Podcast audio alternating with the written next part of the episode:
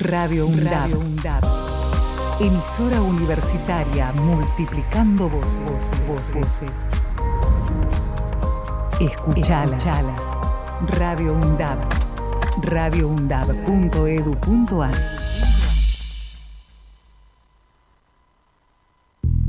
Valor agregado.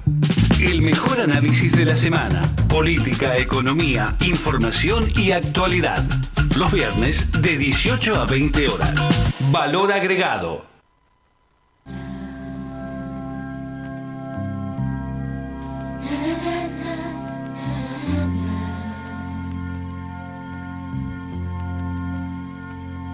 Con ustedes, señoras y señores, hoy atiende en la guardia la doctora Cristina Fernández de Kirchner.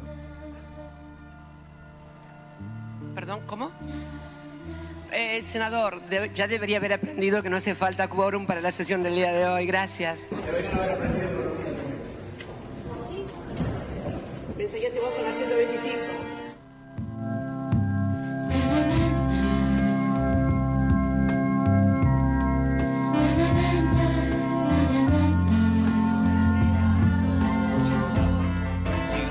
Y ahora sí comenzamos. Tuki. Es, es imposible presentar el programa de otra manera. Era No. necesario ese audio, lo necesitamos todos. Tremenda Bienvenidos absolutamente todos y todas a Valor Agregado, el programa de economía de los estudiantes y las estudiantes de la licenciatura de Economía de la Universidad Nacional de Avellaneda. ¿Cómo les va? Programa, parece comercial de. Ya, sí, sí, va- vamos cambiando. eh. Este, comercial de cerveza. A, a medida que se avanza, ¿viste? Claro. va cambiando el mood. Eh, ¿Cómo andan, muchachos? Yo, perfectamente. Hoy es viernes, está lindo el día. No, está fresco, ¿no? Hoy la corte no hizo nada, así que No. eh, eh, es un buen día. No, sí, bueno, no sé. ¿Qué preferís? ¿Que la corte trabaje o que no? Ya como Que no que estás en medio de que como. Si la corte hace algo como que.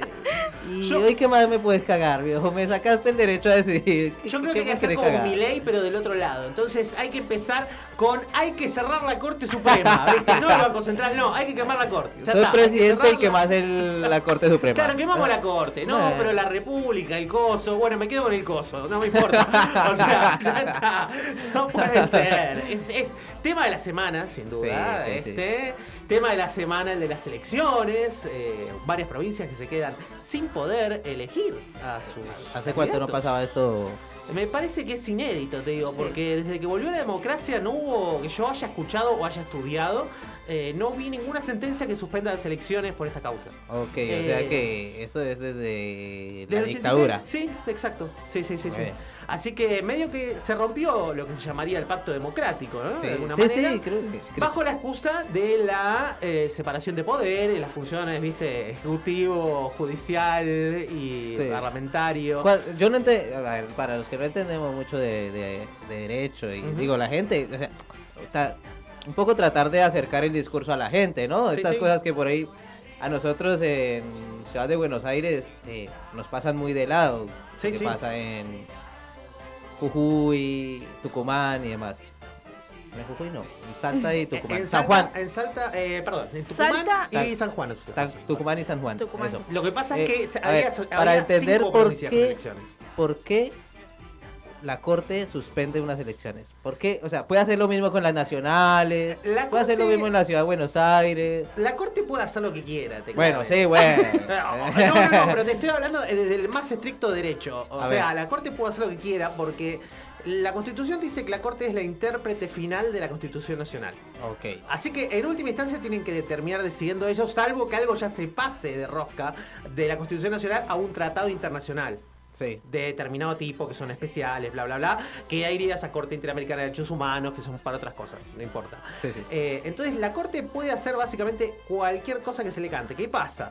Supuestamente, supuestamente no, legalmente, la Corte tiene dentro de la Constitución Nacional un artículo en el cual dice cuál es la competencia originaria de la Corte. Sí. ¿Qué es esto? Cuando la Corte puede intervenir directamente en una causa. Sí. Y no que vos tenés que pasar antes por otros lugares, como por ejemplo Claro. la justicia provincial. Claro. Que la justicia provincial no forma parte de la justicia federal ni de la Claro, justicia claro. nacional. Entonces, eh, esto es un tema estrictamente de provincia, de la provincia, que tiene que resolver la provincia, porque no entra dentro de ninguno de los incisos que están Sí. en la Constitución que dice que son la competencia originaria de la Corte. Ok, perfecto. Ese es el problema, porque no es un conflicto entre provincias, no es aparentemente una causa de almirantazgo, eh, no es ese tipo de cuestiones Claro, claro. raras que marca la Constitución. eh, pero bueno, la Corte decidió. Pero, pero ¿cuál es el argumento para, para irrumpir? eh, o sea, porque, a ver, esto lo argumentan también. ¿Cuál es el argumento de ellos para eh, saltar esto que vos me decís de- sobre la jurisdicción de cada... Mira, de cada después de, de- una carrera de derecho, te puedo decir que el argumento es básicamente la relación de poder. Ok. o sea, eh, nunca, eh, nunca se han cuestionado los fallos de la Corte, eh, al menos durante la democracia, y existe esa tradición desde hace mil años, desde un Sí, fallo sí. que fue Marbury versus Madison en Estados Unidos, que fue donde se estableció la supremacía de la Constitución. O sea que la, la Constitución vale más que una ley. Común. Sí, sí, sí. Eh, desde ahí es como que no se cuestionaron ya los, eh, digamos, los fallos de la Corte en general.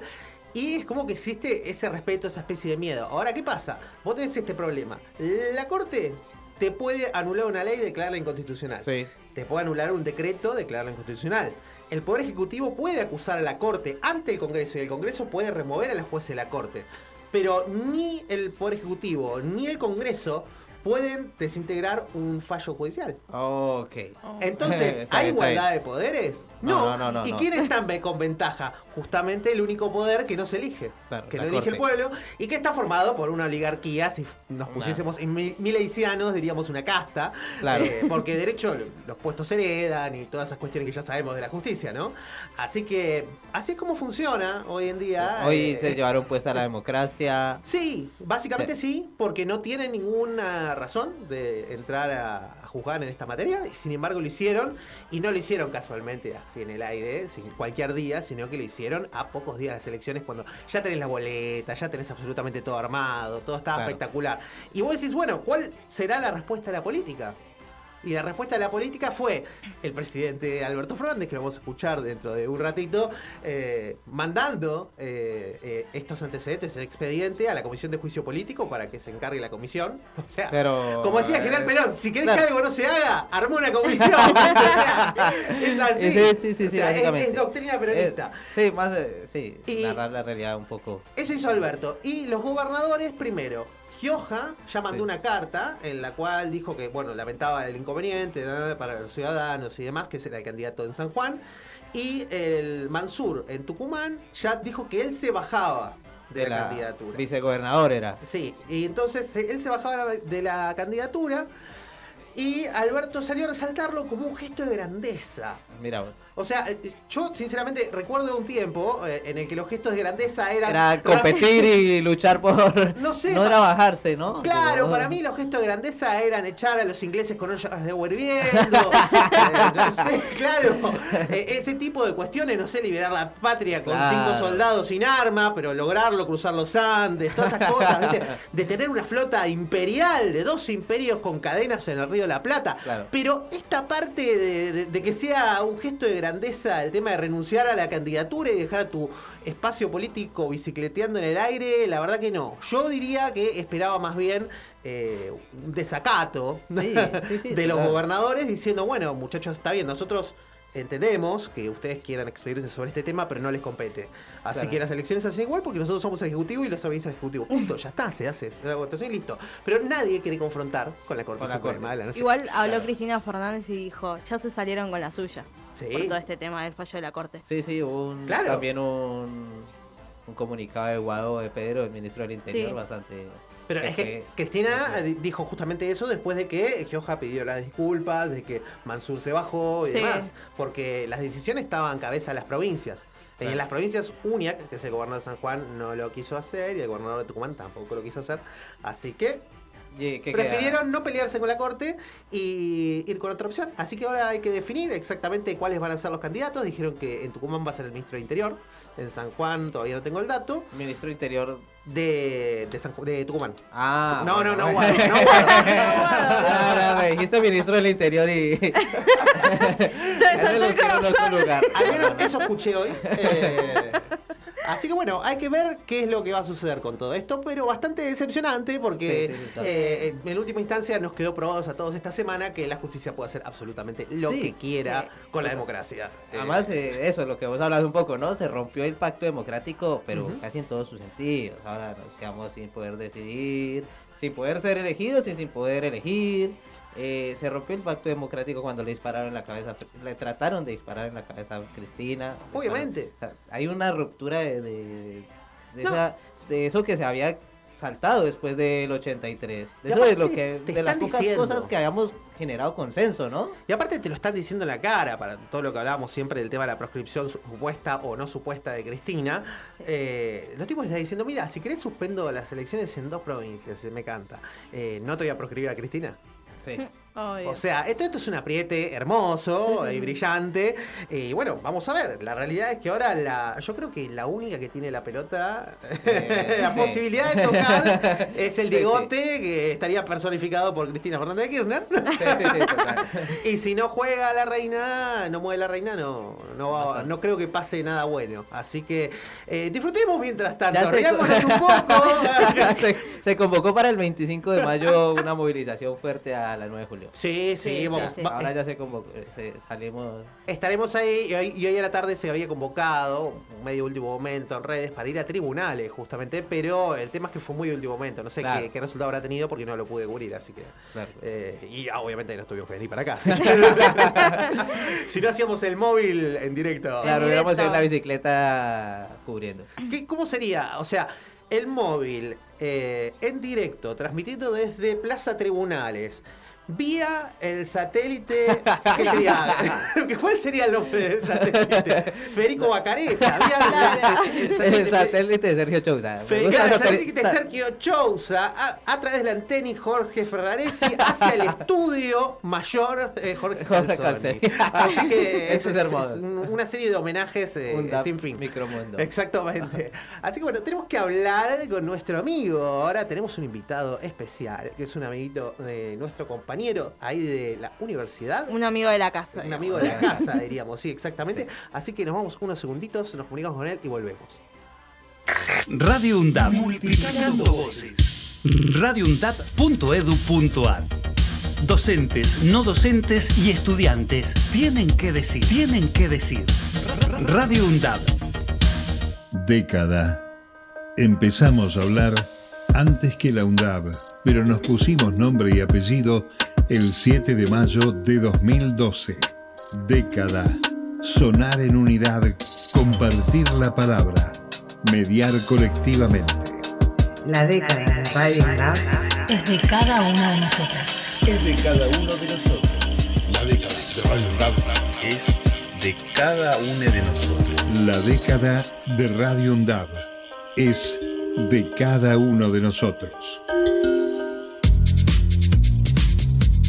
Aruna, Asociación de Radiodifusoras Universitarias Nacionales Argentinas. Somos 63 radios en cada región del país. De este a oeste y de oeste a este. Somos radios universitarias. Somos plurales. De norte a sur y de sur a norte. Somos federales. Recorriendo todas las regiones. Somos Aruna. Todas las provincias. Comunicación Federal.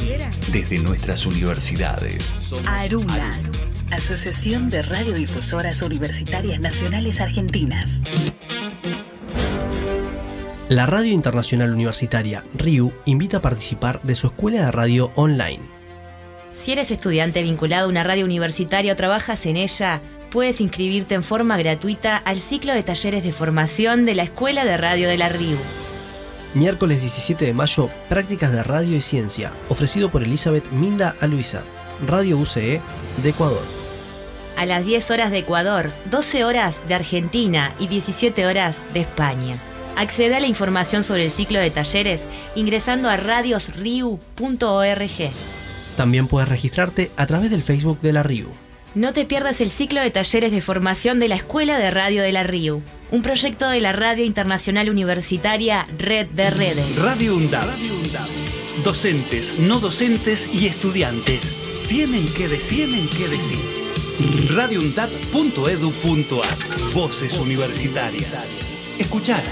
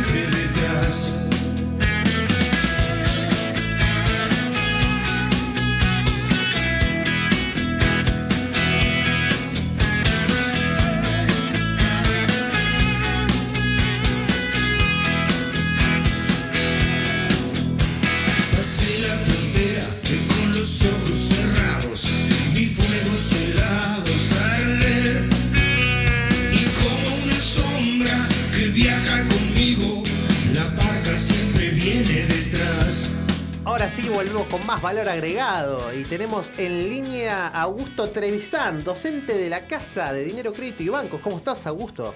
¿Cómo estás, Bruno? ¿Todo bien? Muy bien, hace mucho que no hablábamos, ¿eh? Te teníamos perdido. No. Uy, ¿te los escuchás ahí? Yo los escucho bien, sí, un poco lejos, pero bien. Hoy nos están boicoteando. ¿Sabés que alguien nos apagó el monitor y no podíamos ver eh, las Sí. noticias? Eh, no anda Radio Cat, no nos podíamos comunicar con vos, no sabemos qué pasa. Es un día más bien raro.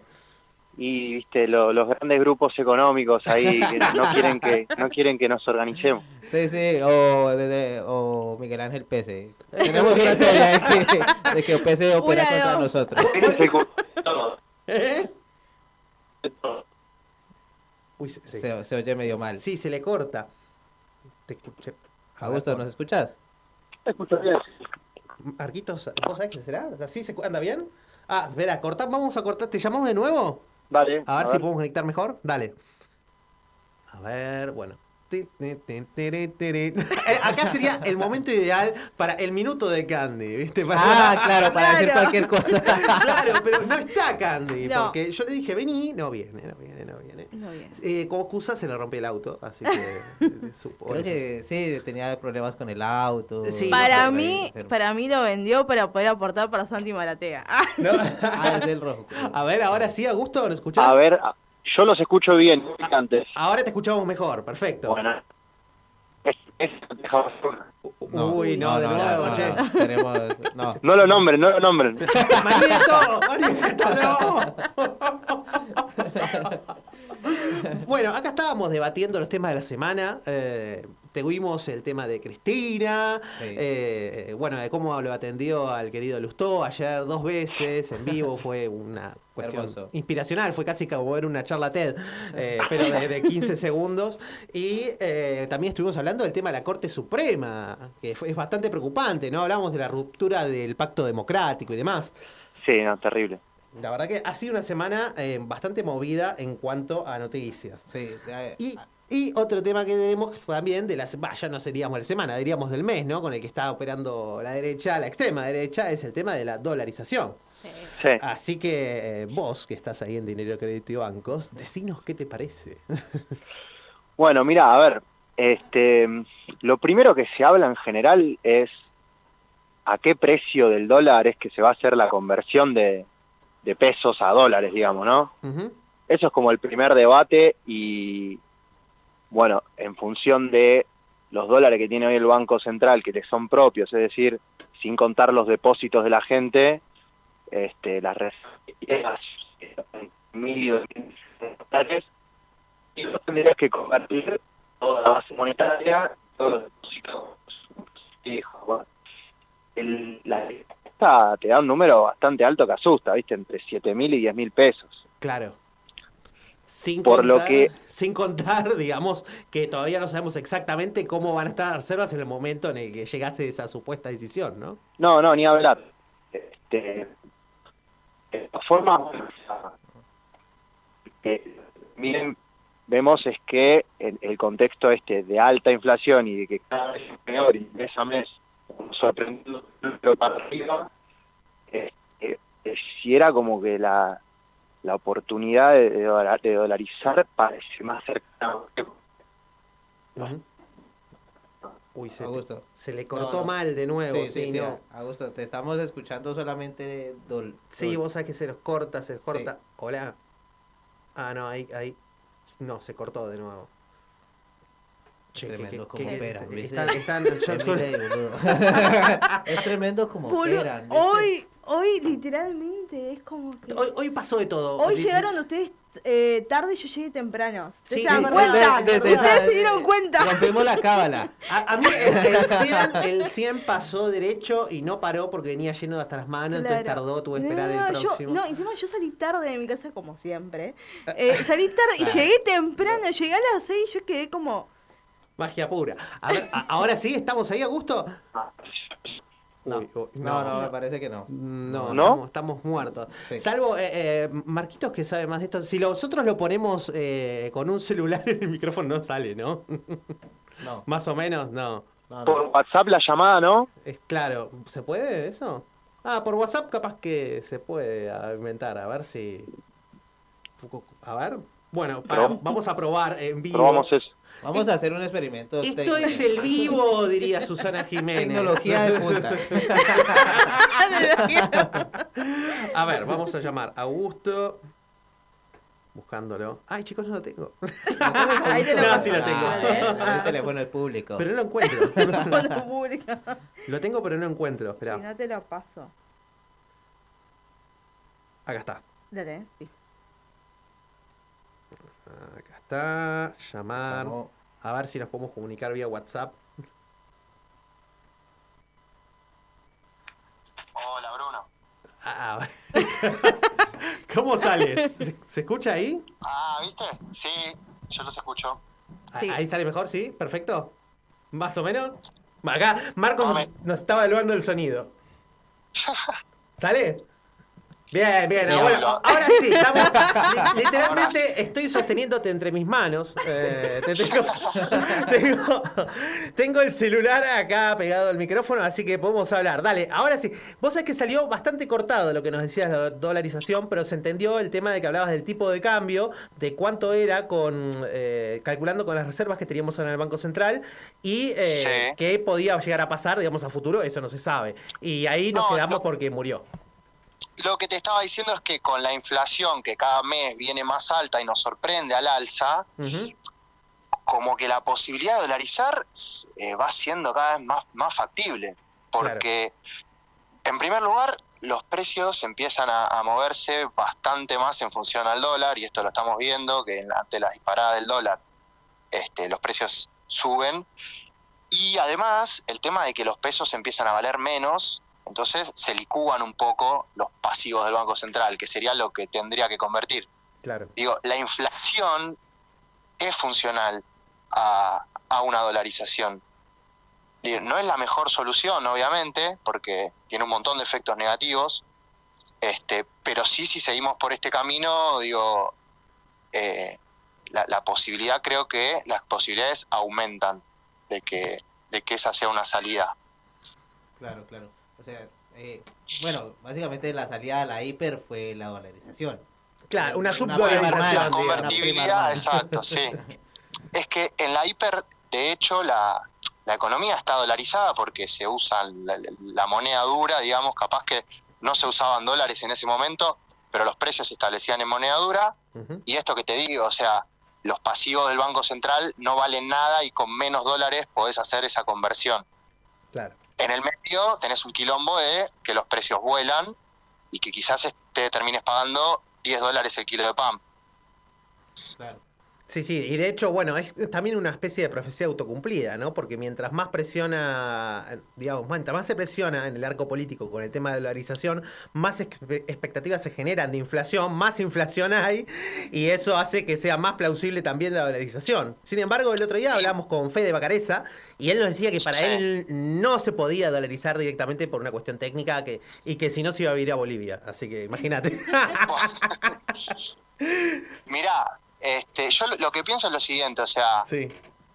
que, que- y, eh, Dios quiera que no, digo, no, no soy creyente, pero la posibilidad de que mi ley le vaya bien en las pasos, este, ya, ya está habiendo una corrida, una sa- salida de depósitos en dólares. Digo, Claro. ante la posibilidad de que mi ley gane en las pasos, la gente qué va a hacer, y yo creo que si vos tenés dólares en el banco, vas a ir a sacarlos. Claro. Porque, porque si el chabón te está diciendo que todos los pesos van a ser dólares, es como el que depositó pesos recibirá dólares.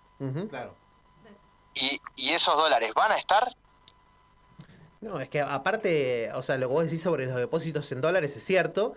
Y aparte también tenés el quilombo con los depósitos en pesos, porque eh, con las Por últimas, eh, los últimos saltos cambiarios, eh, está bien, si bien la tasa del plazo fijo es alta, eh, la realidad es que te agarra un salto adentro y te licúa. Si vos justo saliste, viste, te pasaste a dólares y en el medio pegó el salto evaluatorio y te metiste de nuevo, ahí salís ganando bárbaro, pero tenés que saber justo la fecha. no, tal cual. Pero a lo que voy es, ahora quizás, los, o sea, los depósitos en dólares están en un 80-90% encajados en el Banco Central. O sea, la gente está yendo a buscar dólares, el Banco Central manda camiones de caudal a los bancos y los bancos entregan los dólares. Digo, no hay problema con eso. Ahora, los, si los pesos van a ir a buscar los dólares, los dólares sí que no van a estar. Claro. ¿Se entiende? Sí, sí. o sea, ahí sí va a haber un problema. Claro, y justamente eh, el otro día debatíamos sobre, mm, bueno, la medida que se tomó con la tasa, ¿no? Porque se había subido la tasa, creo que eran tres puntos en ese momento, y parecía muy escaso al, al costado de la- lo que fue la devaluación del, del dólar blue, ¿no? O sea, el precio del dólar blue. Sí. Entonces vos decís, eh, pero vos me estás diciendo que se va de 350 a 450, más o menos, llegó casi 500, eh, y estás Sí. compensando a través de una tasa de un 3%. El mensaje para, en general, para cualquiera que tenga un plazo fijo, va a decir, bueno, yo salgo antes de que me agarren de nuevo en la próxima, me voy a, a dólar, porque encima dólar oficial obviamente no puedes comprar, entonces eh, la gente se va al blue y ahí te pega otro salto más. Entonces es, es totalmente cíclico, ¿no? Y cuanto más cerca estemos de las elecciones, yo creo que peor es. Claro. Porque hay mayor incertidumbre y más expectativas de, de un salto mayor en el tipo de cambio. Claro. Sí, sí, sí. Estamos complicados. Después otra. otra- y está, está difícil, está difícil la cosa. Y otra cuestión que no es menor, que él lo, lo- lo estábamos investigando en una de las notas, es que la dolarización, aparte de, de que te hace pelota los ahorros y los salarios, te deja sin posibilidad de mover el tipo de cambio. O sea, vos básicamente no tenés tipo de cambio.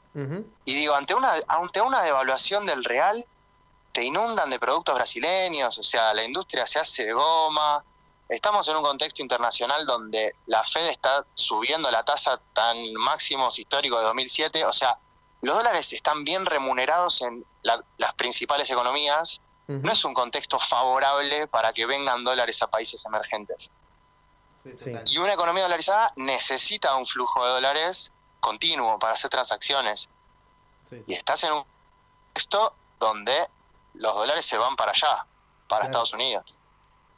Augusto, yo quería, hoy estoy comprometido con dar las discusiones más cerca de la gente, ¿sí? Porque nosotros hablamos, o sea, empezar a dar discusiones, yo, estaba, yo estoy comprometido con empezar a dar discusiones cerca de la gente. O sea, más allá del Sí. plano teórico de que estamos hablando y técnico de la Fed y demás, la verdad que al vecino que gana 120 mil pesos creo que le importa un poquito menos que nada lo que Sí. nosotros podamos plantearle acerca de la Fed, de la... O sea, ¿en qué, cómo, ¿qué pasa con el salario de un vecino que gana 120 mil pesos? O de- ¿Qué pasa con, el, con los productos que va a comprar al verdulero? Yo en Twitter leí que pasa a ganar 120 mil dólares. Así que. Así que, eh, que calculo O que sea, debe ser sí, o sea, porque creo que eso es lo que le debe interpelar hoy a la gente. O sea, porque A mí me parece que esas cuentas son un poco apresuradas, pero digo, si haces una cuenta más o menos rápida y el salario medio del sector formal, que hoy son 200 mil pesos, aproximadamente 500 dólares, con el tipo de cambio a 10 mil pesos, que es lo que se, estima que podría llegar a estar, el salario medio te va a quedar de 10 dólares. Ahora, no somos este, un país de, de África subsahariana como para, claro, o sea, por eso me parece que ahí hay como cierta, un límite, me parece. Claro, claro, claro. O sea, no, la Argentina no es un país que vaya a vivir con 10 dólares. Y yo creo que la, la sociedad sale a las calles, digo, como por- Claro. por, un poco, por bastante menos que eso, o sea. Sí, sí, sí, totalmente. O sea, si hoy el problema es que no podés ponerle.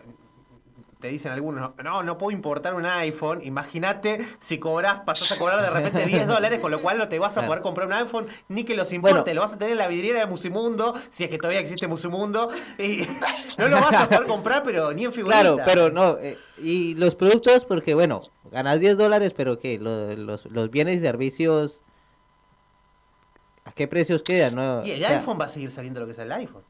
o sea, el tema el ahí es i- que cuando vos no tenés, cuando vos no tenés eh, tipo de cambio, o sea, no podés eh, determinar un valor para el dólar, los precios van a quedar en función de la pro- de qué tan productivo sea el país para producirlos, digamos, porque vos no tenés la posibilidad de hacerte más competitivo devaluando, básicamente. Entonces, ¿qué va a pasar?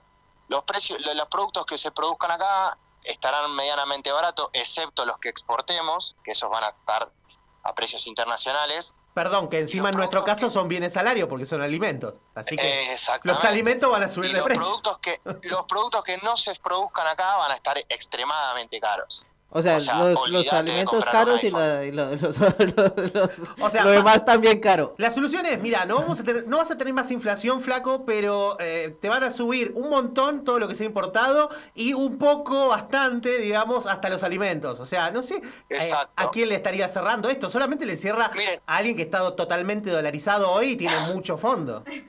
Sí. Sí, olvídate. Hay videos de argentinos viviendo en Ecuador en YouTube que dicen esto, ¿viste? Van, van por el supermercado y te muestran los precios de los supermercados de Ecuador. Sí. Y lo único que están baratos son las bananas, o sea, literal. Ve- ve- Ves los precios de, de- hasta la nafta, que producen nafta. La nafta está más o menos igual que acá, tipo un dólar. Claro. Este, las manzanas, las peras, que son de climas fríos, no sé, tipo 3 dólares el kilo, una locura, o sea, Está bien. la carne carísima. Claro, y es, es muy eh, difícil de pensar la forma ya de, de lograr desdoblarlo del precio internacional también. Sí, sí, sí. Bueno, sí, a ver, Tenés que se hacer podría ¿viste? poner retenciones, pero me parece que no va con la misma línea ideológica Claro. de los que proponen la dolarización. Ah, claro, ahora Augusto, eh, vos sos un economista de- del campo más nacional y popular, como podemos ser nosotros futuramente. Sí. Eh, eh, la inflación hoy es 8 8.4. Hoy se publicó, fue 8.4. Creo que el interanual Sí. está en 108, 8, creo que está por ahí.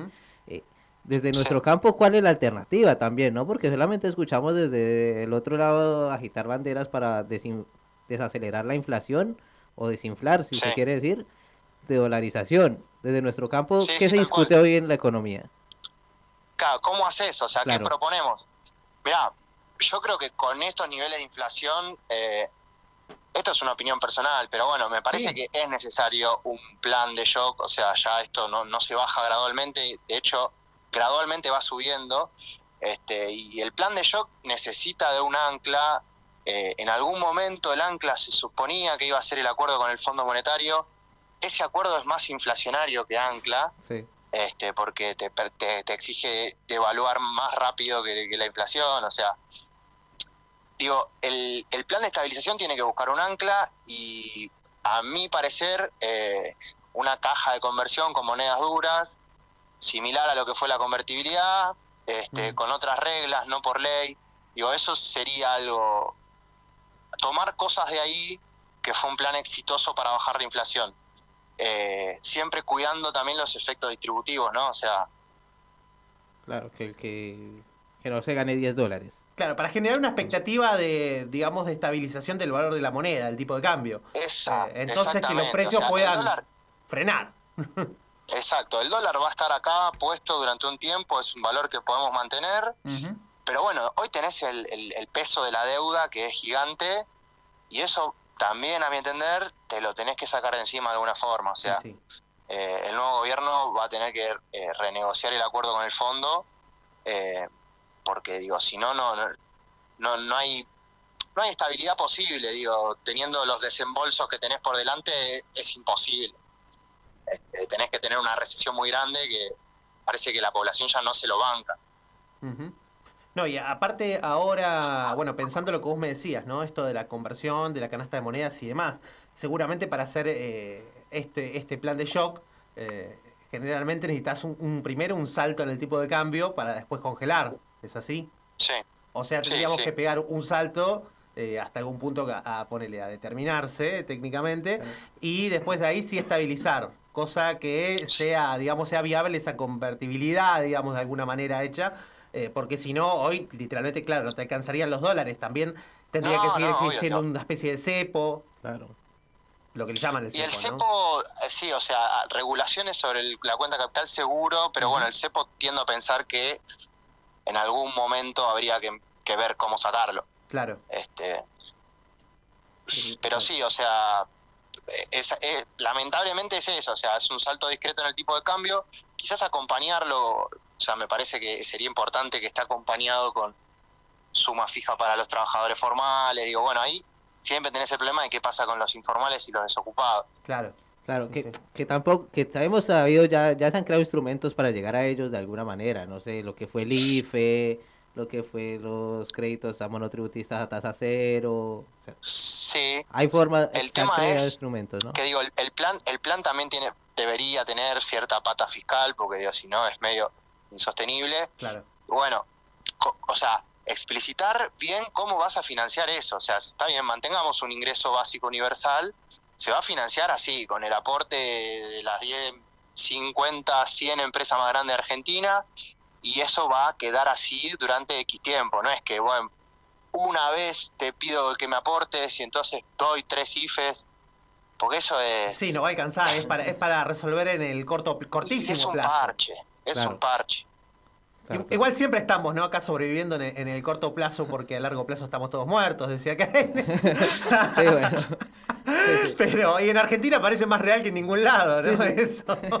Sí, el problema es que con la inflación cada vez más alta, los plazos son cada vez más cortos. Entonces, Claro. ¿quién te dice que, que el medi- lo que antes para nosotros era mediano plazo, viste, se convierte, está más cerca, digamos. Sí, sí, total. Sí, bueno, de hecho el otro día hablamos justamente sobre el tema de los saltos del tipo de cambio y demás con, con Fede, que te contaba hace un rato, y veíamos la dinámica, ¿no? Decía, el que te dice hoy cuánto va a estar el dólar la semana que viene, te miente porque, no, no, no, o sea, todo es especulación.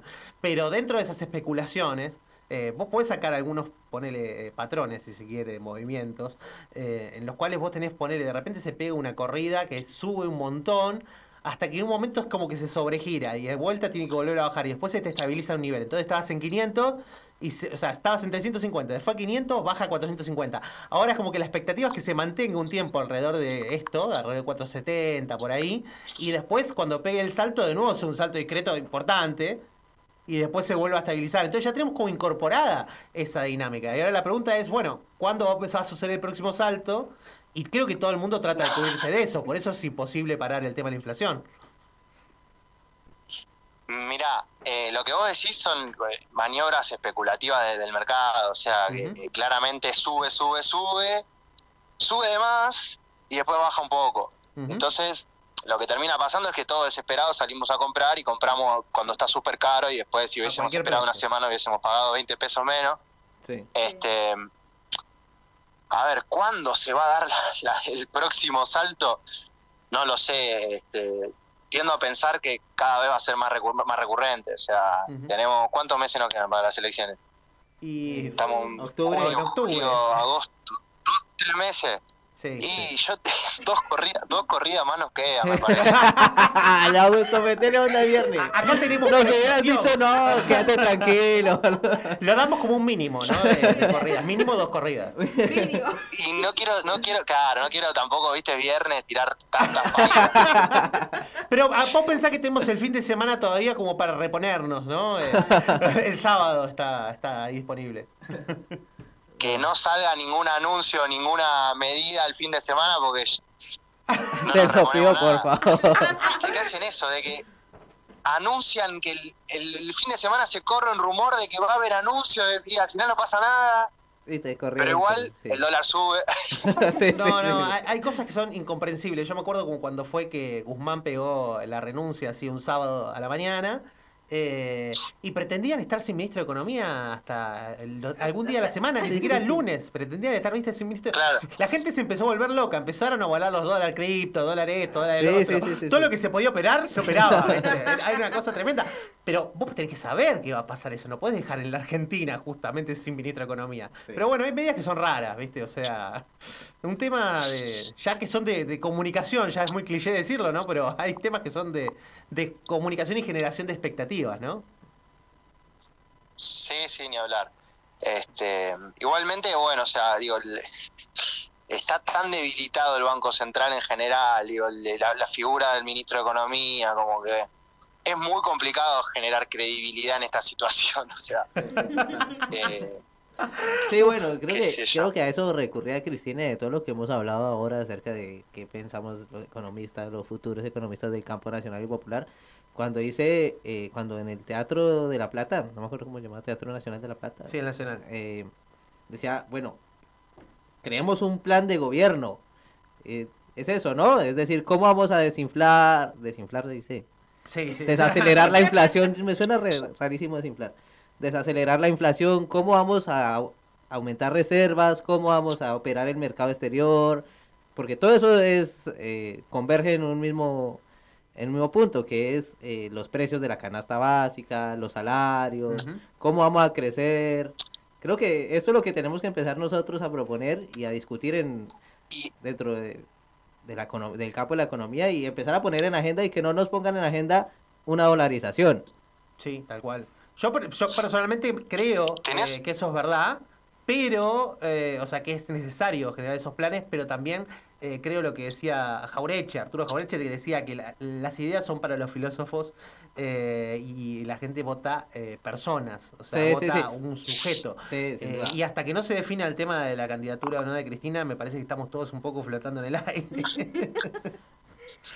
Igual yo, yo estoy ahí con Ángelo de acuerdo, digo, me parece que hay una falta de, de propuesta de, de nuestro lado, ya desde el vamos de que no, no, no hay eh, ningún candidato claro, este, y mucho menos propuestas, o sea, bueno, Grabois es, digamos, la única figura que, que se está plantando ahí, digamos, pero estoy de acuerdo con Ángelo en que sí, que tenemos que empezar a proponer algo, cómo sí. vamos a salir, qué vamos cómo van a ser los próximos años, digo, si no, o sea, puede ser también apelar a la figura de Cristina, este, y confiar ciegamente en ella, digamos, este, Pero- pero, bueno, desde, mi lado de economista, y entiendo que ustedes algo también deben estar de acuerdo, digo, no- a mí por lo menos me gustaría escuchar una propuesta de- de- desde nuestro lado, porque hasta ahora lo único que se escuchó es, es esto de la dolarización, digamos. Claro. Lo que sucede e- es que yo creo que estamos en un lugar complejo como para hacer eso. No es que no lo tengamos que hacer, ¿eh? yo creo que lo tenemos que hacer, estoy totalmente de acuerdo, pero estamos en un lugar complejo porque es fácil tirar planes económicos siendo oposición, siendo Milei, siendo Juntos por el Cambio, quien vos quieras. Ahora, estar en el gobierno y tener que decir, bueno, mira, nosotros tenemos la solución, esto es el lado bueno, digamos, el lado A, eh, para controlar la inflación, para lograr estabilizar la economía y que crezca, para esto, para el otro, para mejorar el ingreso. Pero el lado B es que primero te tengo que meter una devaluación, te tengo que hacer un plan de estabilización, te vamos a cubrir con, ponele, con los IFE, con los ingresos, lo que hablábamos antes, un ingreso universal, lo que sea, pero va a pasar tal cosa. Entonces, como tiene su costado negativo, es algo que probablemente ninguno en el gobierno eh, quisiera afrontar. Yo creo que sí el alejamiento de Alberto eh, de la candidatura presidencial podría habilitar a que algún candidato, que eh, digamos dentro del ámbito nacional y popular, pero que no esté en el gobierno, pueda decir lo que va a hacer, así como los otros también dicen lo que va a hacer, sin miedo de que tener represalias electorales. Sí, o sea, para mí, la, la- la- la pos- no te digo romper el frente de todos, pero que queden claras la- las distintas líneas que hay ahí adentro, Claro. me parece que en este contexto es positivo. Después pensaba recién en, en- en lo que decíamos, digo, para no dejarlo todo tan negro, ¿no? O sea, digo, si Argentina, eh, perspectivas para adelante son buenas, o sea, vos estás terminando el gasoducto, digo, vas a tener mejora, mejorado el saldo comercial por ese lado. Este, si vos más o menos la vas piloteando con esos ingresos de dólares, obviamente sin pagar al Fondo Monetario, obviamente. Claro. Pero digo, el dólar ya está caro, ya está caro. O sea, podría darse un proceso de entrada de dólares, apreciación de la moneda, este, porque la verdad es que en términos históricos el dólar está caro. El tema es que, bueno, eh, tenés poca, poca reserva, tenés este, el tipo de cambio doblado, mucha expectativa de devaluación y una inflación que va corriendo.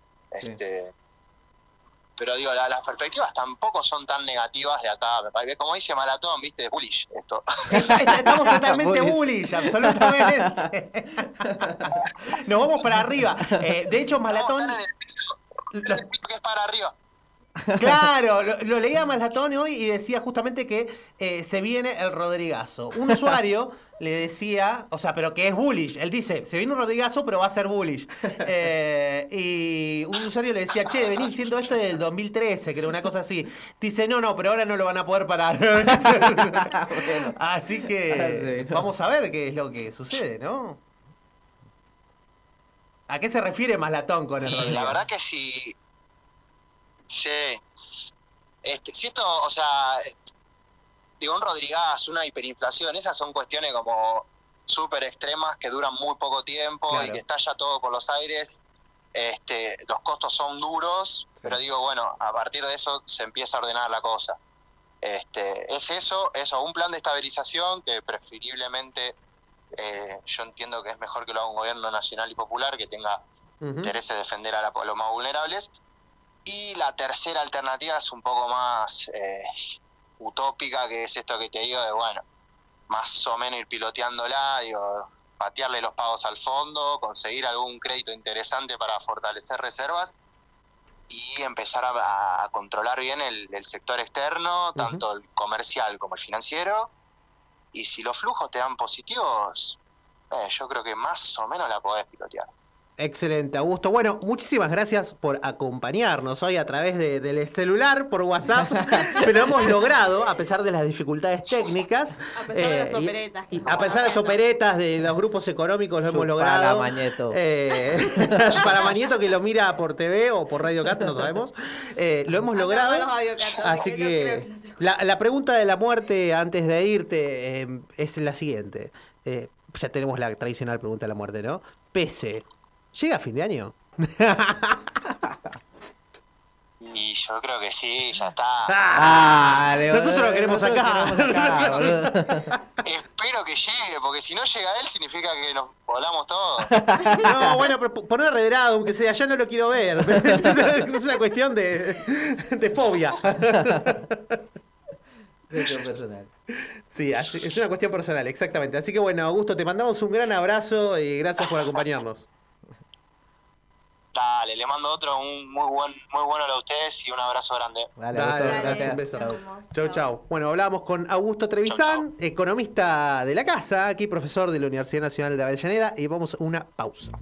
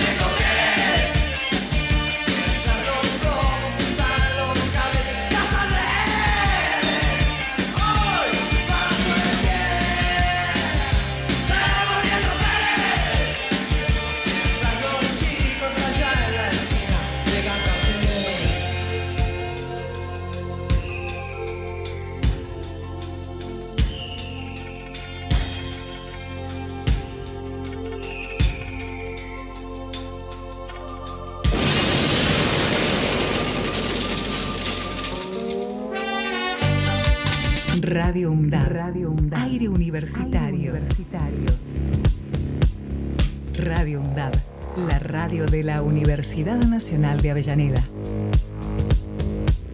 radioundab.edu.ar Para cortar las noticias falsas y la desinformación, entérate de todo lo que hacemos en Radio UNDAB y UNDAB TV. Encontranos en Facebook, Twitter e Instagram como UNDAB Medios. Seguinos en YouTube. Suscríbete a UNDAB TV. Bájate la app de Radio UNDAB desde tu tienda de aplicaciones. Somos los medios de comunicación oficiales de la Universidad Nacional de Avellaneda. Otra comunicación, para seguir en contacto con la actualidad y la comunidad universitaria. Después, no digas que no te avisamos.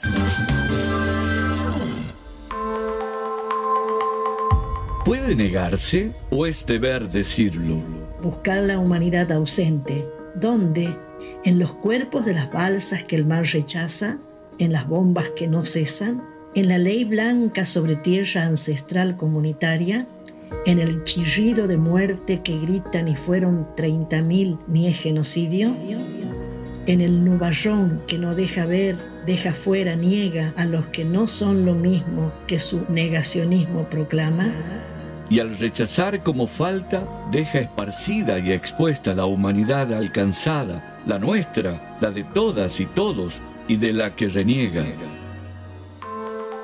Es un mensaje de la Red Interuniversitaria de Derechos Humanos.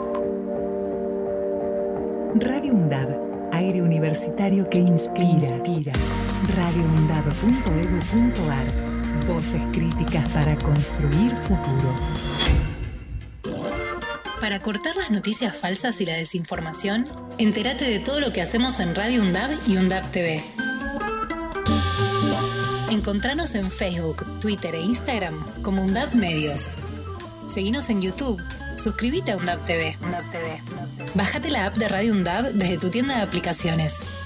Somos los medios de comunicación oficiales de la Universidad Nacional de Avellaneda. Otra comunicación, para seguir en contacto con la actualidad y la comunidad universitaria. Después, no digas que no te avisamos.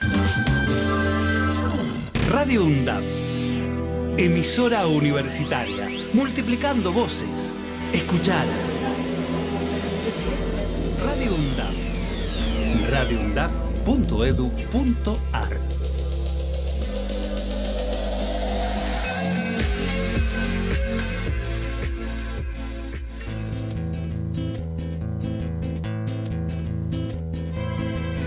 Tu papá no me quiere, es un cerdo capitalista.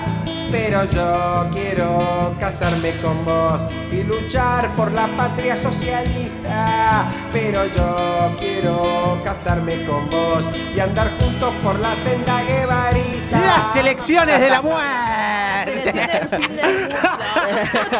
Ya nadie sabe qué es De esto, la De la muerte. muerte. Así, mira. Muerte.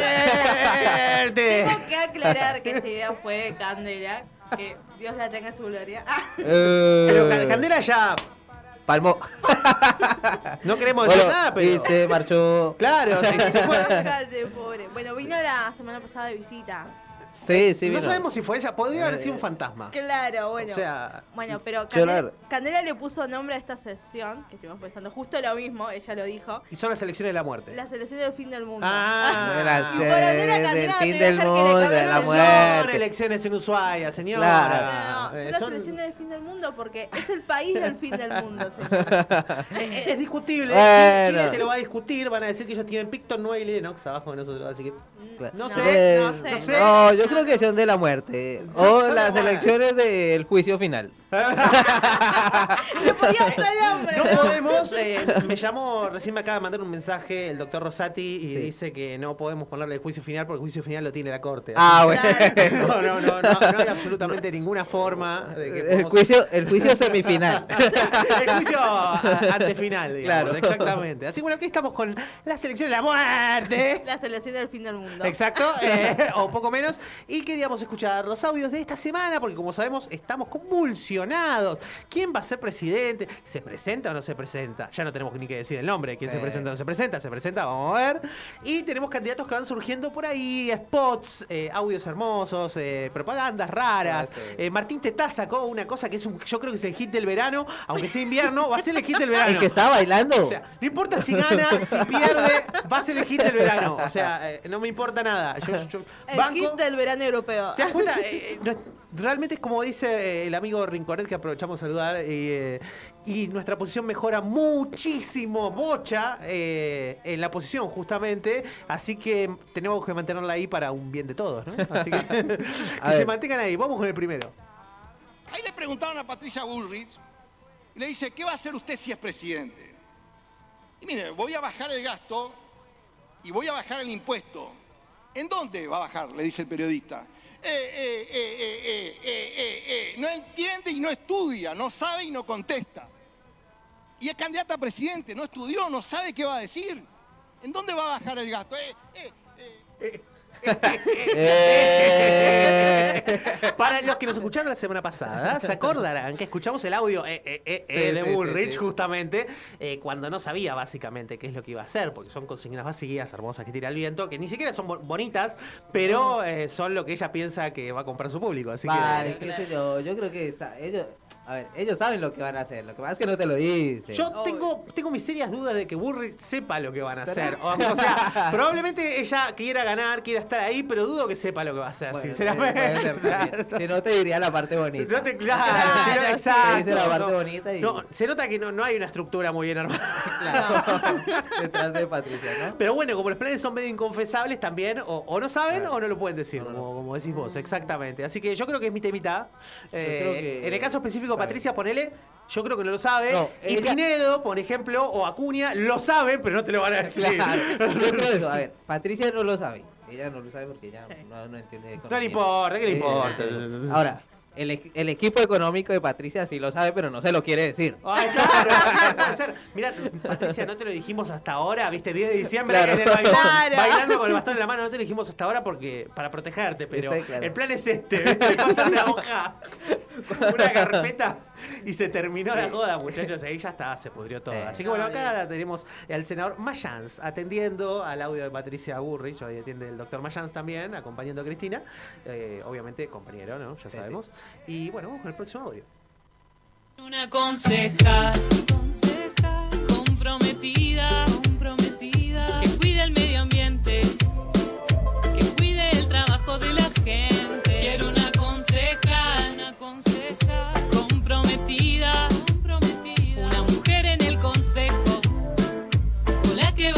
llegar muy lejos. María Laura Paz Pose, en Yerba Buena te acompañamos. Por cada dos minutos de vida que nos saca el estrés de las elecciones, nos devuelve un minuto de vida los temas musicales de la gente, eh, de los candidatos. De la política, eso es política, hermano.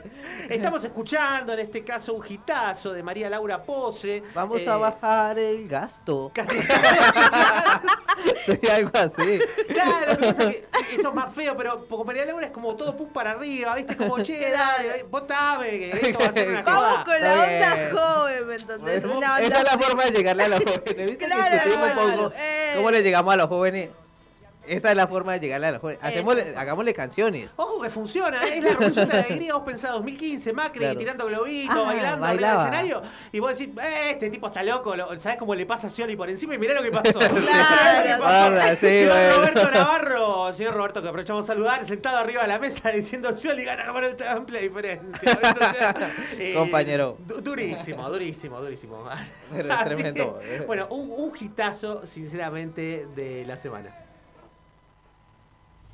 Estamos discutiendo proyectos sobre los alquileres eh, y la vivienda, por primera vez al menos desde que yo soy legisladora. Este es el tema, realmente. Es la pesadilla del momento. ¿Por qué los alquileres te comen demasiado sueldo? ¿Porque están en dólares? ¿Porque no encontrás? Es el tema, es urgente y la ciudad de Buenos Aires llega terriblemente tarde. Pero el uso de la tierra, qué y cómo se construye, es atribución de los gobiernos locales y nosotros somos legisladores porteños. Y tardaron 16 años en que se les caiga una idea. Llantas, le ponen de título alquiler fácil. Son unos marcianos, ustedes alquilan, tienen amigos que alquilen, pueden explicar para qué va a servirle a la gente que alquila esto que armaron y que quieren votar. Créditos para alquilar, o sea, que los inquilinos se tengan que endeudar para pagar el alquiler. Que dejen de pagar a BL los propietarios que pongan su vivienda en alquiler formal. Es muy poca plata, pero además eh, ya pueden evitarse pagarlo con contratos de alquiler informal. Esto ya pasa, se lo hacen pagar a los inquilinos.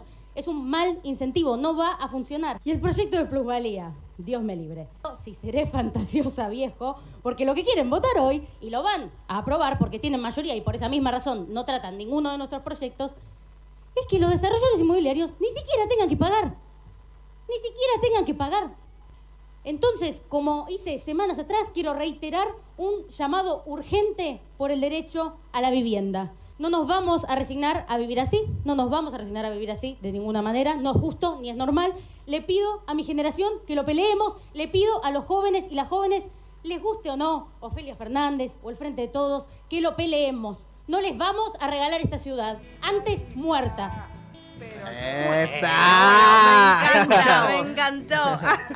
Esa. Que no se note la simpatía que tenemos por eh, la compañera Ofelia Fernández, por favor, a ver si todavía dicen que, que no somos una prensa independiente, ¿no? No, eh, ante todo la objetividad. A nosotros nos auspicia Jorgito, presuntamente, recordemos la Serenísima. También Claro, presuntamente, o sea, Claro, sí, sí. Somos, somos, eh, y encima no tenemos pauta. ¿Por qué no tenemos pauta? No sé, lo que habría que, que hacer Alberto, un par de, a- de en llamadas, Acom, ¿no? eh, Confer, Che. eh, atención, por favor. eh. Que Pese nos pase pauta, ¿no? Claro, tanto que lo mencionamos. No sé, la cuestión es que Ofelia me encantó ahí despotricando en plena legislatura contra el PRO. Ya sabemos que la legislatura de Buenos Aires está gobernada por el PRO. Ellos aplican lo que quieren, aprueban lo que quieren, sacan lo que quieren, así que no hay ningún problema. Y ahí la Pero- justicia no interviene. no, ahí no, ahí no, no hay ningún problema, así que porque es absolutamente democrático, así que hay excesos de poder y excesos de poder. Usted me Sí. entiende con el meme de los Simpsons del Sí, sí. abogado de un lado y del otro.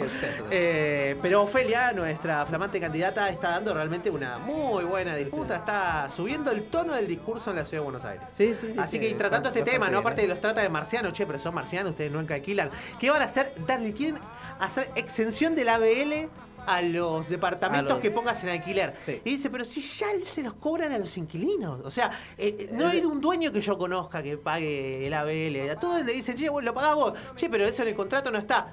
No, y tampoco puede estar por ley. No, pero lo pagás vos. Claro. y se Y terminó. viste que es así, ¿qué quieres que te Y se termina de quién lo controla. Menguele, listo. Créditos para alquilar. Claro. Créditos para alquilar. No, no, y loco, crédito para- ya. Que- lo pará, lo eso me dice mención especial. Saludo a Santi Martea. Nos, nos está escuchando, siempre nos escucha fuerte, seguidor del programa. Eh, Santi, no puedes decirle a la gente eh, que saque crédito por Para- para- Pago, para pagarte el pagarle 5%. la donación a, a Independiente. Porque una cosa es que vos digas, che, mira, eh, si quieren aportar a la causa y no tienen guita ahora, pueden adelantarse la guita con Mercado Crédito, que tiene una tasa efectiva anual del Claro. 500%. No es lo mismo que decir, che, saquen la plata y no de tirarte el tazo- dato de la tasa, porque más de uno va se engrampa y de repente le cobran un 200, 300, 500%, creo que es la más alta que vi en Sí, su sí, sí. momento, eh, y te revientan por poco- pedir un crédito recomendado por Maratea. Después que le van a llegar juicios, olvídate. O sea, Honestidad, viejo. Así es que- un poco de honestidad, ¿no? Digo, Sí, sí, así que bueno, un poco fuerte. ¿Cuánto te Santi. garparon por eso? Sí, claro, Sí. publicidad, publicidad de, auspiciado por Galperín y esto no- ya no es presunto, digamos. ¿no? O sea, ya podríamos ir por nivel de, Manifiesta. de dinero, no, no, no, no es presunto, no, no. es más bien, eh, claro, bien expreso. Claro. Así que ahora sí vamos a escuchar eh, el último audio que es el gran hitazo del verano de Martín Tetaz. No llegas a fin de mes, te come la inflación. Imprimen pesos sin parar, maldita corrupción. ¿Ves? Esto no cambia más, es tiempo de progresar. Entonces tienes que votar a uno que sepa de verdad. Ahí viene Martín Tetaz. Ahí viene Martín Tetaz. Él ya sabe qué hacer, no echa mucho sacar. Ahí viene Martín Tetaz. Basta de improvisación. Que este tipo no Se te pega, no hay manera de que no se te pegue. Eh, discúlpenme. música? Gente, muy si mala. Yo la, gente, gente, si yo la semana que viene vengo a cantar esta canción. Hoy voy a dormir escuchando esto. No pienso entrar a juzgar si es buena o es mala, lo único que voy a decir es que lo escuché y la tuve dos días en la cabeza, así que ahora la tienen ustedes. Es como la película, viste, que decís, bueno, morís en siete días. Entonces decís, bueno, para no morir se la voy pasando a otra persona. Claro, lo mismo. claro. lo mismo. No, no, Es impresionante. Yo creo que ese, realmente estamos ante el hit del verano. Eh, Martín Tetaz, si, si- Ahí tenemos la de verdad. Esa es buena, bueno. Claro, no hay manera de sacarla, no hay manera de sacarla. Si Martín Tetaz no triunfa en las elecciones, eh, cosa que dudo porque seguramente estaba muy bien ubicado, eh, eh, en ese caso ya sabemos que se puede dedicar eh, a la que- música, ¿no? Pero él no canta. No, él, pero- él bailaba.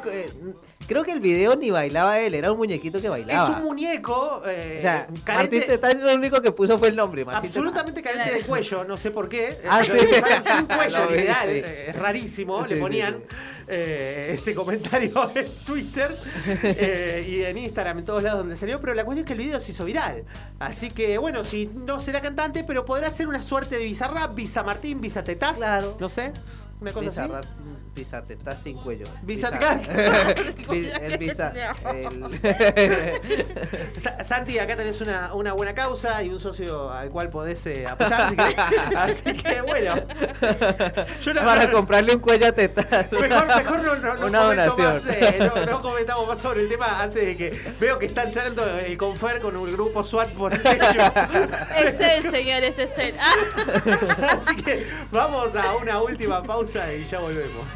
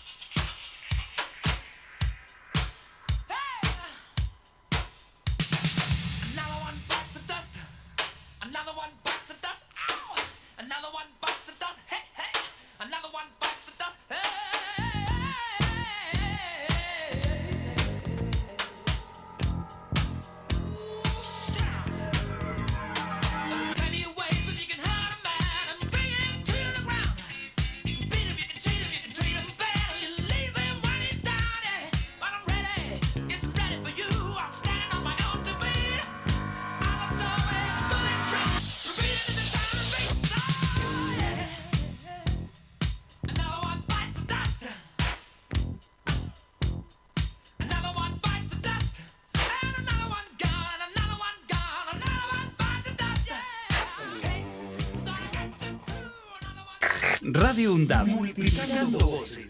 radioundap.edu.ar Docentes, no docentes y estudiantes tienen que decir, tienen que decir. Radio UNDAP. Aruna. Asociación de Radiodifusoras Universitarias Nacionales Argentinas. Somos 63 radios en cada región del país. De este a oeste y de oeste a este. Somos radios universitarias. Somos plurales. De norte a sur y de sur a norte. Somos federales. Recorriendo todas las regiones. Somos Aruna. Todas las provincias. Comunicación Federal. Desde nuestras universidades. Aruna. Asociación de Radiodifusoras Universitarias Nacionales Argentinas. Radio UNDAP. Docentes, no docentes y estudiantes tienen que decir, tienen que decir. radioundap.edu.ar Voces universitarias. Escuchalas.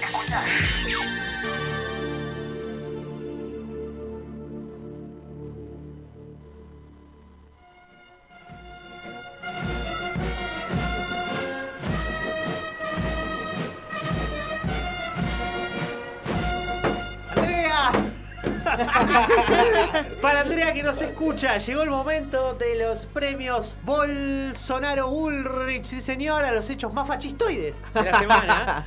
Eh, que- estos galardones se entregan a aquellos eh, hechos eh, de- que hayamos detectado y que hayan sido más fachos, impresionante.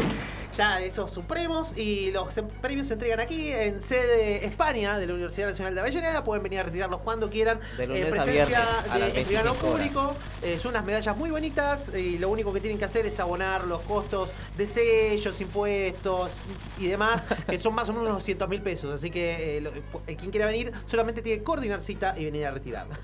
Para comenzar.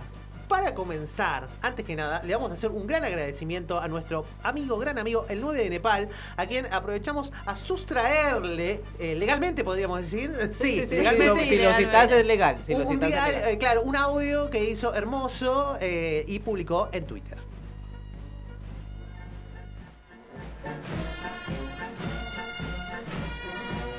Asesora de Milman, Ivana Botsovich, que dijo que la llevaron a sus oficinas para que borre el contenido del celular a través de unos peritos. ¡Uf! ¡Qué buena pregunta, men!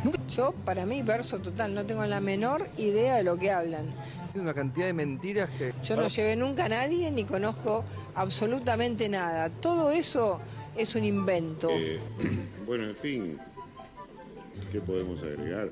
Un invento de, del atentado, nada que ver. La verdad que me sorprende la creatividad. Deberían hacer una serie en Netflix. Llegué 10 minutos tarde porque estaba mirando una serie Me sorprende la creatividad. que se llama Tirador, ¿no? Y que hay una escena donde la mafia rusa agarra a una persona, la sienta en una silla, le pone una- unos aparatos especiales, le pone la pistola así. Me sorprende la creatividad. Hola, ¿cómo les va a ustedes?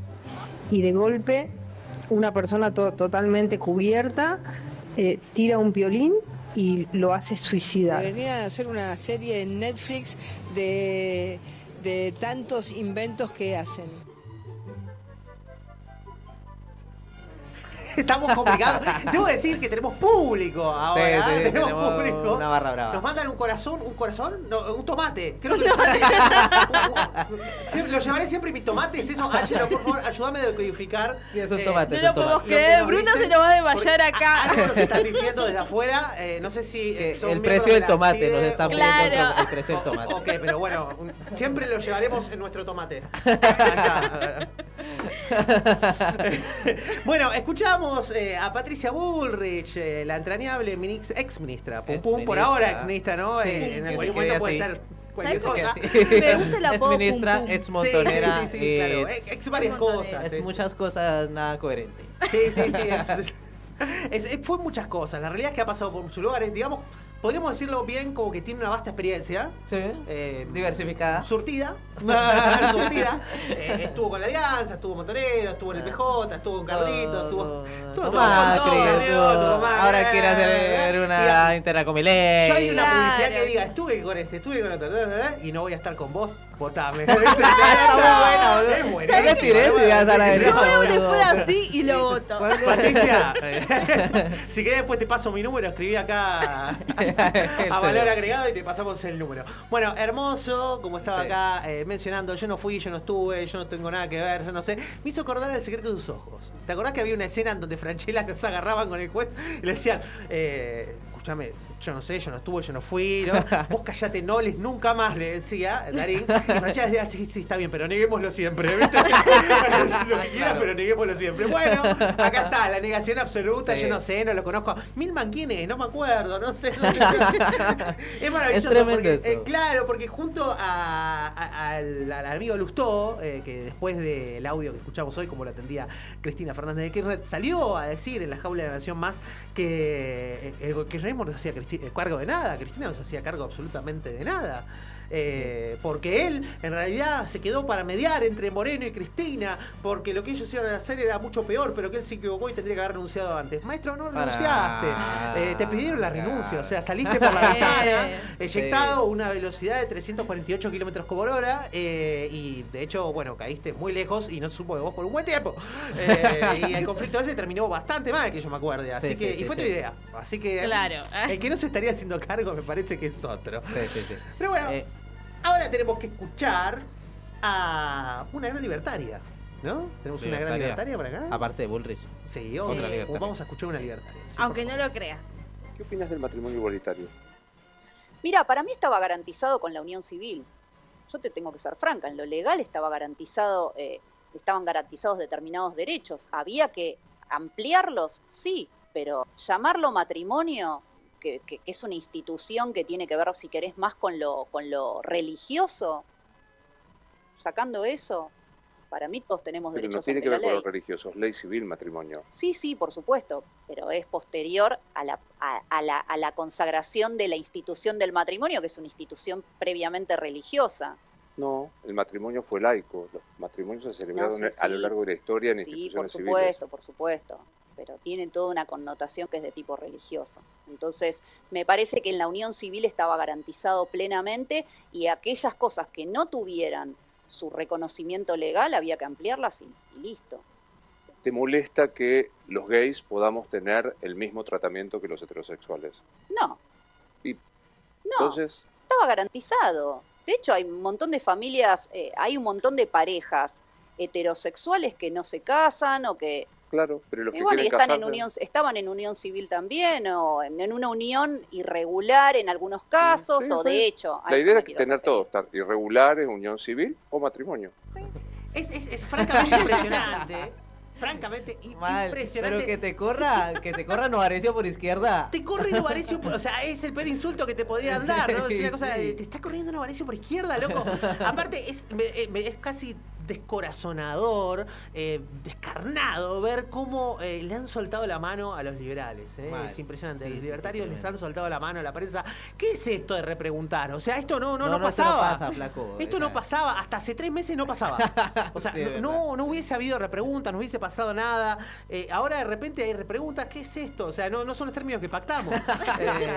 Esto ¿A es, es tu producción se clavándome un puñal por la espalda, es poco profesional, como dijo Milei la semana pasada. Ah, sí, ¿viste? Ese- viste. ¿Te acordás? Sí, claro. es- Dijo, no, yo no vine para esto. Es una emboscada. Flaco, no repreguntes más. Pero, no ay, repregunté. Aparte, eh, Para eso nos pagan. Eh, aparte me, me encanta que se autoperciban libertarios, ¿no? Porque eh, Claro. un libertario que está en contra del matrimonio Igualitario. Igualitario. Es medio raro, ¿viste? O sea, que vos puedas hacer lo que quieras. Eh, muchos dicen hay una línea, el derecho es discutible, pero hay una línea que dice que el matrimonio es un contrato.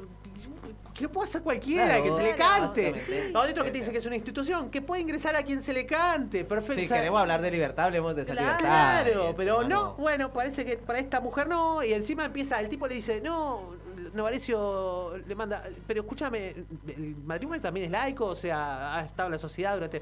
No, sí, sí, bueno, sí, es así, es así, pero no, no tenés razón porque tiene una connotación religiosa. No, pero tal cosa, sí, es verdad, no, no es así, pero sí es así, ¿viste?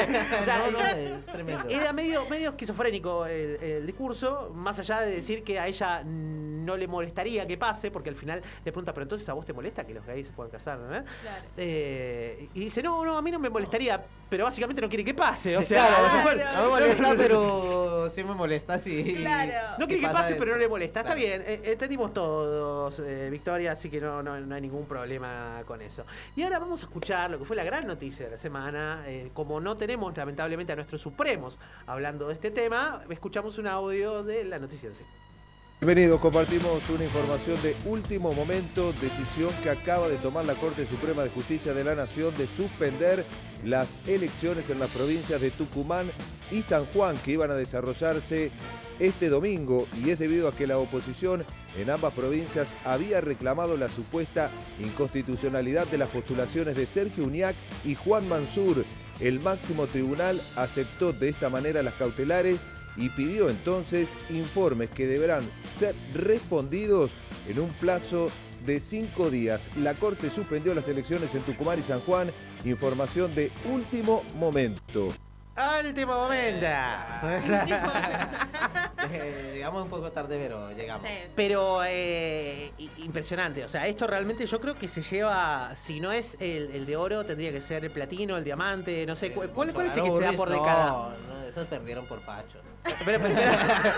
claro, estos ya, ya perdieron por Romper el pacto democrático Claro. desde 1983 en adelante y cancelar las elecciones por una decisión judicial a día de hacerse las elecciones y proscribir candidatos que las justicias provinciales habían homologado, ¿merece algún premio o, o quedan afuera por fachos? Claro. De los premios para fachos. No lo sé. no perdieron por fachos, o sea, son muy fachos para competir. No tenemos respuesta. no, o sea, eh, ¿Sabes qué? sí. Vamos a hacer una cosa. Lo voy a poner en Twitter después y vamos a hacer una encuesta y vamos a dar los resultados la semana que viene a ver qué premio le otorgamos a la Corte Suprema. Eh, y si quieren, se lo podemos enviar eh, A la- a la a la Corte. Se lo podemos enviar a la Corte. ¿Vos ¿Querés eh, que nos proscriban a nosotros también? Con un certificado de autenticidad, de hecho. Claro. Sí, sí, eh, firmado por nosotros todo. Así que vamos a hacer la encuesta y la semana que viene lo definimos.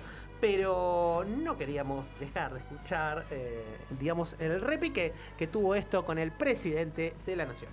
A partir de este momento, Radio UNDAB transmite junto a LRA Radio Nacional. Buenos días. En el día de ayer, la Corte Suprema de Justicia de la Nación dispuso a través de una medida cautelar suspender las elecciones provinciales que el próximo domingo debían desarrollarse en Tucumán y en San Juan. Esa decisión fue tomada después de tener durante largo tiempo la cuestión en estudio, arrogándose una competencia de dudosa legitimidad. Y cuando los órganos judiciales pertinentes de cada una de esas provincias ya habían avalado la legitimidad de los comicios. No puedo soslayar que esa decisión afecta a dos provincias en las que se proyectaba el triunfo del peronismo, que se habrían sumado a otros triunfos del oficialismo ocurridos el último domingo. Tampoco puedo dejar de observar Bueno, se nos acaba de cortar el celular acá con, con el presidente. Eh, lamentablemente vamos a tratar de retomar la comunicación en este en un rato. Eh, Ya lo aunque no nos sabíamos, queda señor. mucho rato, así que vamos a tener que terminar el programa. Ya lo sabemos, señor futuro Pero expresidente. estamos de acuerdo, estamos absolutamente de acuerdo eh, con lo que dice el presidente. Es verdad, es un atropello, ya lo hablamos temprano. eh, no corresponde a derecho. Las autoridades provinciales dijeron una cosa, la Corte Nacional dice otra cosa. No tiene competencia, no le corresponde. Es, si fuese algo hecho por un ejecutivo, les dirían que esto es un acto de golpismo, que esto es como si fuera una especie de golpe institucional. Es, es dictatorial. Eh, y sin embargo, no pasa. ¿Por qué? Porque a los jueces no se los toca. Así que eh, Ahora, no. eh, sos el presidente de la nación. No me narré la realidad. Pero sos no me claro. la hermano. No lo quería decir, no lo viejo. quería decir. Soy presidente de la nación. No me la, no me la, ya lo me la sé. No, yo lo pensé, pero tú lo dijiste. Yo no lo quería decir, pero me duele en el alma que el presidente de la nación nos comente la realidad y después de toda esta cadena nacional, eh, la acción sea eh, evaluar las causas penales pertinentes que se puedan llegar a armar, las denuncias, y enviar eh, la carpeta eh, para el expediente de juicio político en el Congreso.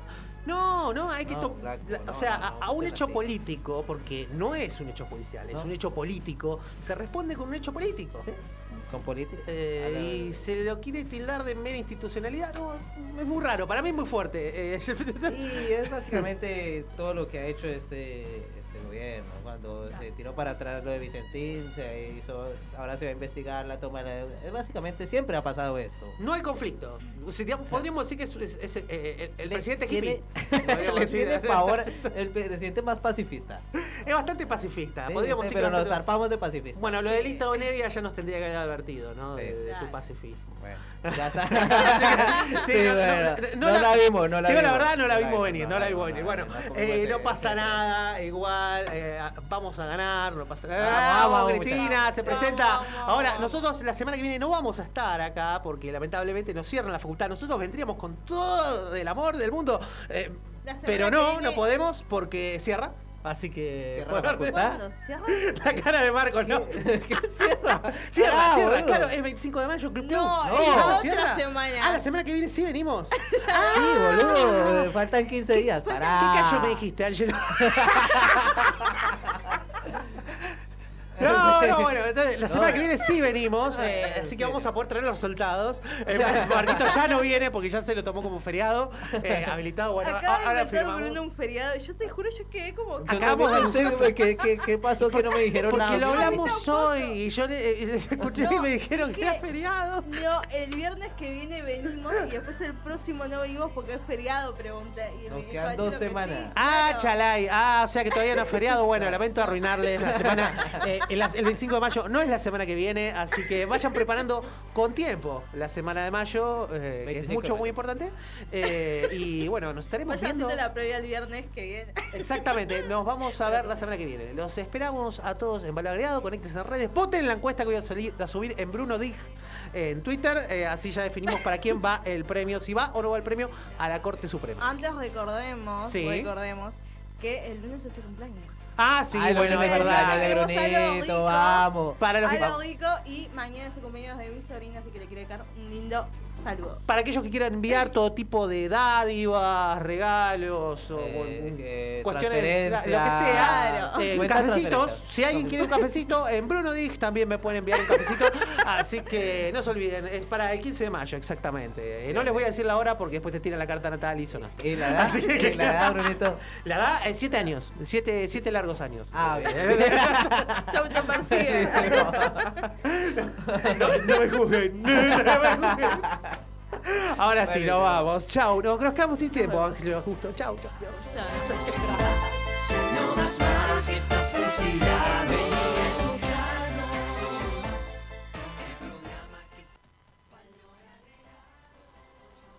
Radio UNDAP. Emisora universitaria. Multiplicando voces. Escuchar.